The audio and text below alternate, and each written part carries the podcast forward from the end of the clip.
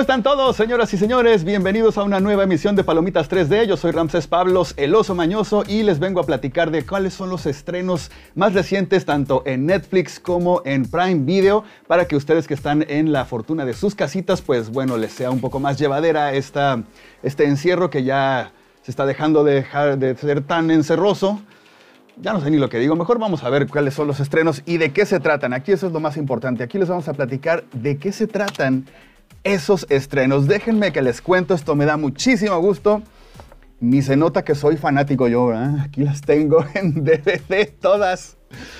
Todas las películas de Indiana Jones, la 1, la 2, la 3 y la 4, Los Cazadores del Arca Perdida, El Templo de la Perdición, La Última Cruzada y La Calavera de Cristal, todas las cuatro ya las vas a poder encontrar disponibles en Netflix. Este es uno de los, eh, pues, estrenos que yo creo que eh, los que son seguidores les va a dar bastante gusto.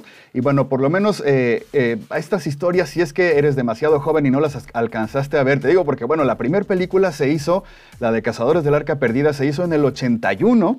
Y bueno, en ese entonces no había tanta tecnología disponible en el cine para hacer efectos y con todo y eso esta película logró ganar un Oscar y varios otros premios. Bueno, la historia a grandes rasgos es que en 1936 la Alemania nazi está pues expandiendo todo su reinado de terror y de represión y hay un profesor de arqueología de la universidad, el profesor Jones, recibe órdenes junto con el Servicio Secreto Americano y un amigo suyo que es eh, eh, Marcus Brody, que él es el encargado de cuidar, el, o, bueno, el encargado en sí del Museo Nacional de Washington. Ellos tienen eh, información nueva respecto a un medallón, el medallón de Ra, una pieza de oro que fue encontrada en el antiguo Egipto hace tiempo y resulta que acaban de descubrir información que este, eh, esta pieza de oro, el medallón de Ra, es como un mapa o les puede ayudar a encontrar la ubicación del el arca de la alianza. Esa es eh, una caja, por así decirlo, donde el mismísimo Moisés guardaba las tablas eh, en piedra de los diez mandamientos. Y supuestamente tiene, pues, esta pieza histórica poderes inimaginables. Y lo peor del caso es que Hitler también lo quiere encontrar. Entonces, bueno, la cuestión aquí es que el medallón él sabe dónde está.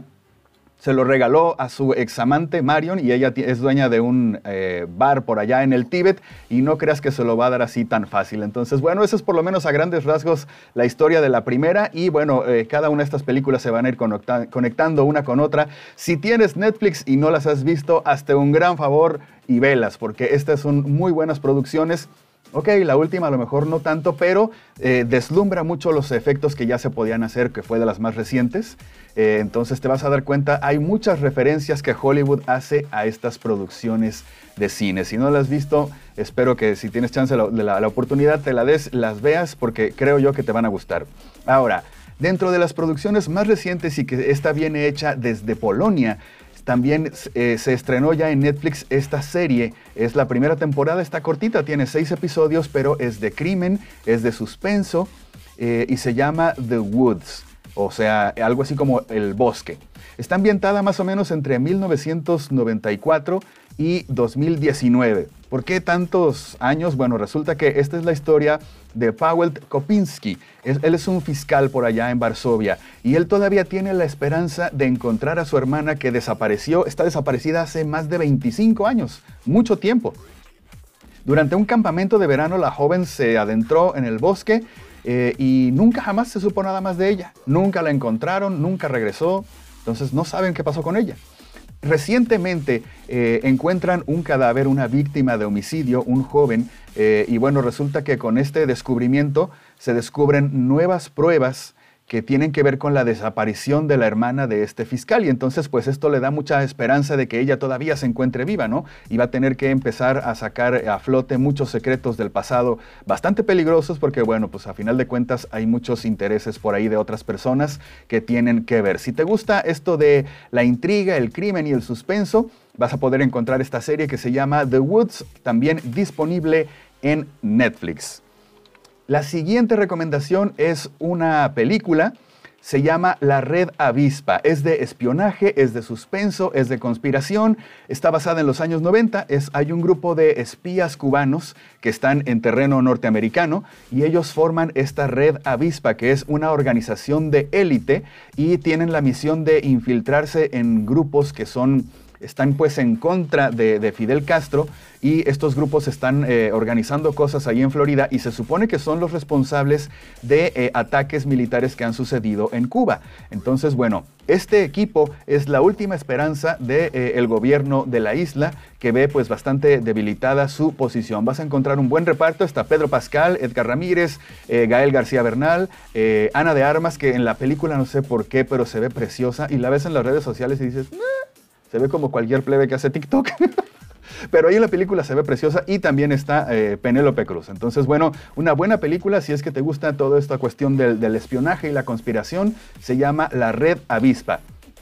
Y eh, uno de los, pues más bien el plato fuerte que, que todo mundo estamos esperando para este fin de semana es la tercera y última temporada de Dark, esta serie de crimen, de drama, de misterio, de ciencia ficción y que se va a estrenar este sábado, el sábado 27 de junio.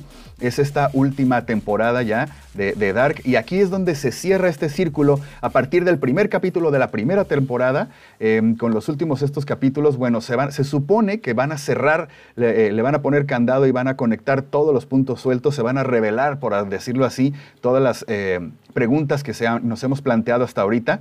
Y bueno, sus creadores, a, pesar de que no han dado muchos datos, nada más nos dicen, nada va a quedar abierto, todo se va a cerrar. No han querido revelar mucho sobre el final, porque pues, si no, qué chiste, pero bueno. Eh, lo que pudimos alcanzar a ver en el primer tráiler es que todo está a punto de comenzar otra vez, todo comienza otra vez y bueno, los protagonistas van a intentar cerrar por todos los medios este ciclo eh, para evitar que se repitan y se repitan otra vez los hechos pasados. Eh, todo, dice que todo lo vamos a entender cuando llegue a su momento.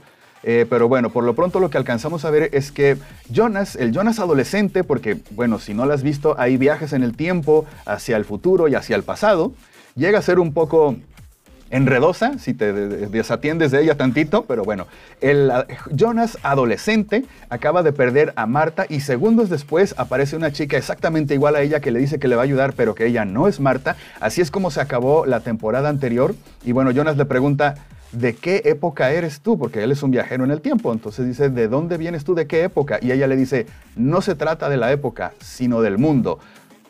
Entonces, esto nos abre eh, el, espacio para crear o pensar en que hay mundos o dimensiones paralelas donde eh, hay una especie como de reflejo de todo lo que se está viviendo con, otros, con otras personas, pero las mismas situaciones o los mismos personajes claves que tienen que ver con estas situaciones.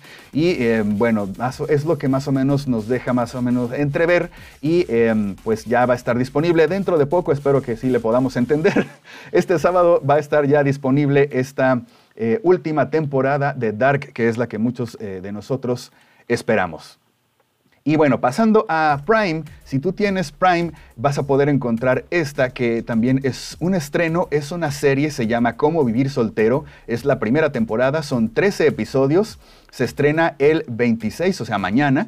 Y aquí, bueno, la vida se trata de mm, la vida de un actor mexicano, de Sebastián, pues nomás le faltó agregar su apellido, Zurita, que tiene aparentemente una vida perfecta, pero todo se va a empezar a retorcer cuando eh, le dan la cruda noticia de que su novia, que ha sido, eh, ellos han sido novios por más de 10 años, eh, le muestran pruebas de que le, es, le ha sido infiel. Y se lo muestran justo a tiempo porque él estaba a punto de pedirle matrimonio, está a punto de entregarle el anillo cuando le entregan estas pruebas de que le es infiel. Entonces, bueno, pues Sebastián va a volver al mundo otra vez de, las citas. Obviamente queda devastado, ¿no? Cuando estás enamorado y un rompimiento, pues bueno, se siente bastante mal, pero empujado o casi casi obligado por sus amigos va a regresar al mundo de las citas. Ahora, bueno, que ya hay aplicaciones y todo ese rollo para eso.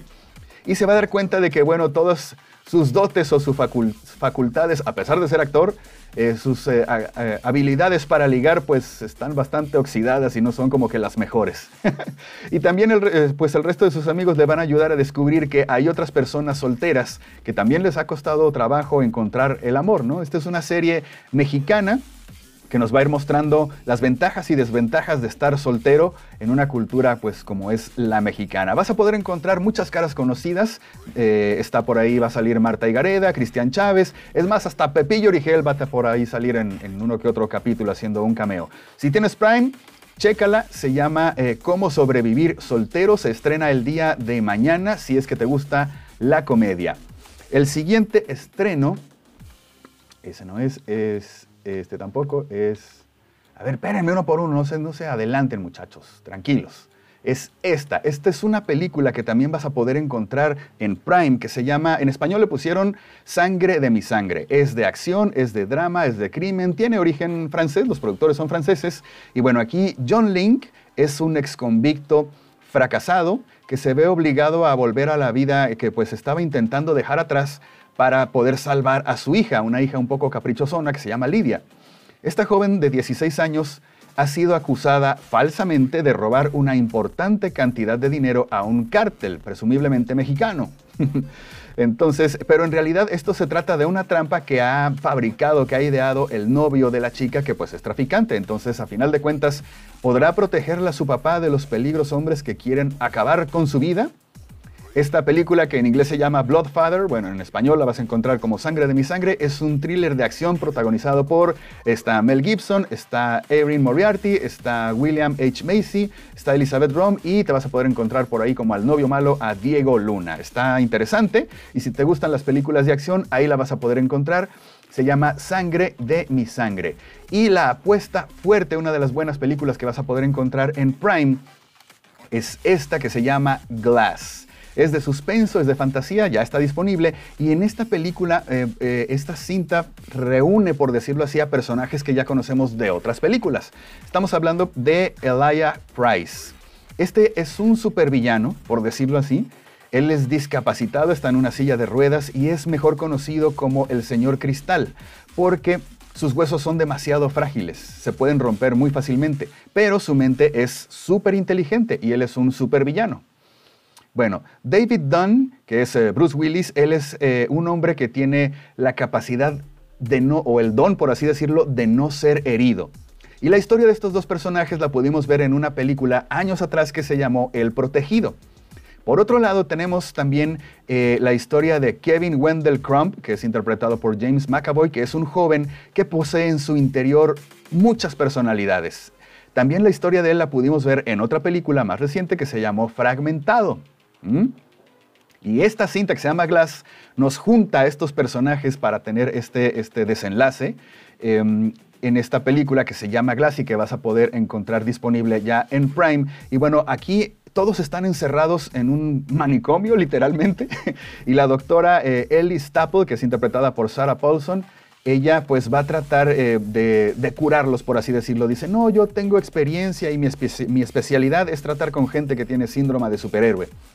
Y entonces empieza a tratarlos, pero pues bueno, llega el momento en que pues con la superinteligencia del personaje de Samuel L. Jackson, logran burlar todo esto, logran desencadenar a la bestia y bueno, obviamente pues eh, eh, Bruce Willis o bueno David Dunn va a ser el único que intente detenerlos, aunque no va a ser nada fácil para él. Muy buenos actores, James McAvoy, eh, Bruce Willis, Anaya Taylor-Joy, Samuel L. Jackson y Sarah Paul, Paulson. Ellos, eh, pues todos en, esta película están dirigidos por eh, un director hindú que eh, ha sido guionista, bueno, escritor y también nos ha traído guiones y otras películas muy buenas. Por recordar algo, El Sexto Sentido, señales que en su momento nos puso los pelos de punta con los dichosos extraterrestres que cuando mucho les vimos tres dedos, pero cuando estaban a punto de salir veías una silueta, te ponía los pelos de punta, buenísima.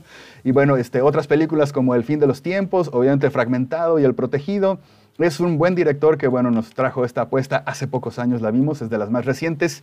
Y pues estas eh, son parte de las recomendaciones que tenemos para todos ustedes en eh, si tienes Prime Video. Bueno, por lo pronto, eso es todo lo que tengo para platicarles. Nos vemos la próxima semana, como a estas horas más o menos el martes, eh, para platicarles cuáles son los estrenos más recientes y de más o menos de qué se tratan. Y ya ustedes checan si los ven o no los ven. Cualquier comentario, háganmelo saber, déjenmelo aquí en los, en los comentarios de la página. Yo soy Ramses Pablos, el oso mañoso, y nos vemos el próximo martes, más o menos como a estas horas. Cuídense mucho.